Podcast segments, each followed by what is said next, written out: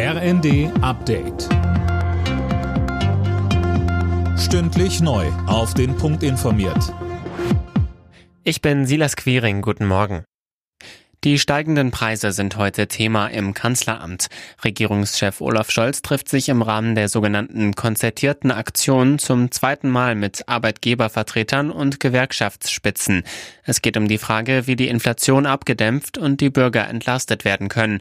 Bei einem ersten Treffen der konzertierten Aktion im Sommer gab es noch keine Einigung auf ein gemeinsames Vorgehen aller Beteiligten.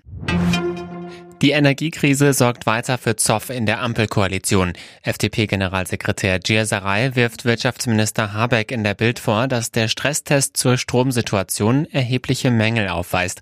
Sönke Röhling, was meint er damit? Also er sagt, dass viele Parameter, mit denen da gerechnet wurde, viel zu optimistisch gewählt wurden. Und ein Knackpunkt ist, dass die explodierenden Strompreise in dem Test überhaupt nicht berücksichtigt wurden. Die machen für Gierserei aber ganz klar, dass mehr Strom auf dem Markt gebraucht wird, um die Preise zu drücken. Er fordert Habeck deshalb einmal mehr auf, die Laufzeiten der drei verbliebenen Kernkraftwerke zu verlängern. Der Reservebetrieb, wie von Habeck vorgeschlagen, löse kein einziges Problem, sondern schaffe im Gegenteil nur noch neue. Ob Brauereien, Limo oder Wasserhersteller, sie alle brauchen für ihre Getränke Kohlensäure und die wird gerade in Deutschland knapp. Kohlensäure ist ein Nebenprodukt der Düngemittelproduktion und die ist wegen der hohen Gaspreise deutlich gedrosselt worden.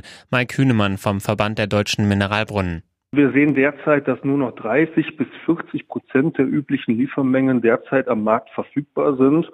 Und die Situation scheint sich weiter zuzuspitzen. Wir werden die Situation weiter sehr aufmerksam beobachten und stehen mit allen wesentlichen Akteuren im Austausch, damit die Versorgung mit Mineralwasser sichergestellt bleibt. Einige Getränkehersteller haben ihre Produktion bereits runtergefahren. In der Fußball Champions League hat RB Leipzig bei Titelverteidiger Real Madrid eine Auswärtspleite kassiert. Am Ende stand es 0 zu 2. Borussia Dortmund verlor bei Manchester City mit 1 zu 2. Alle Nachrichten auf rnd.de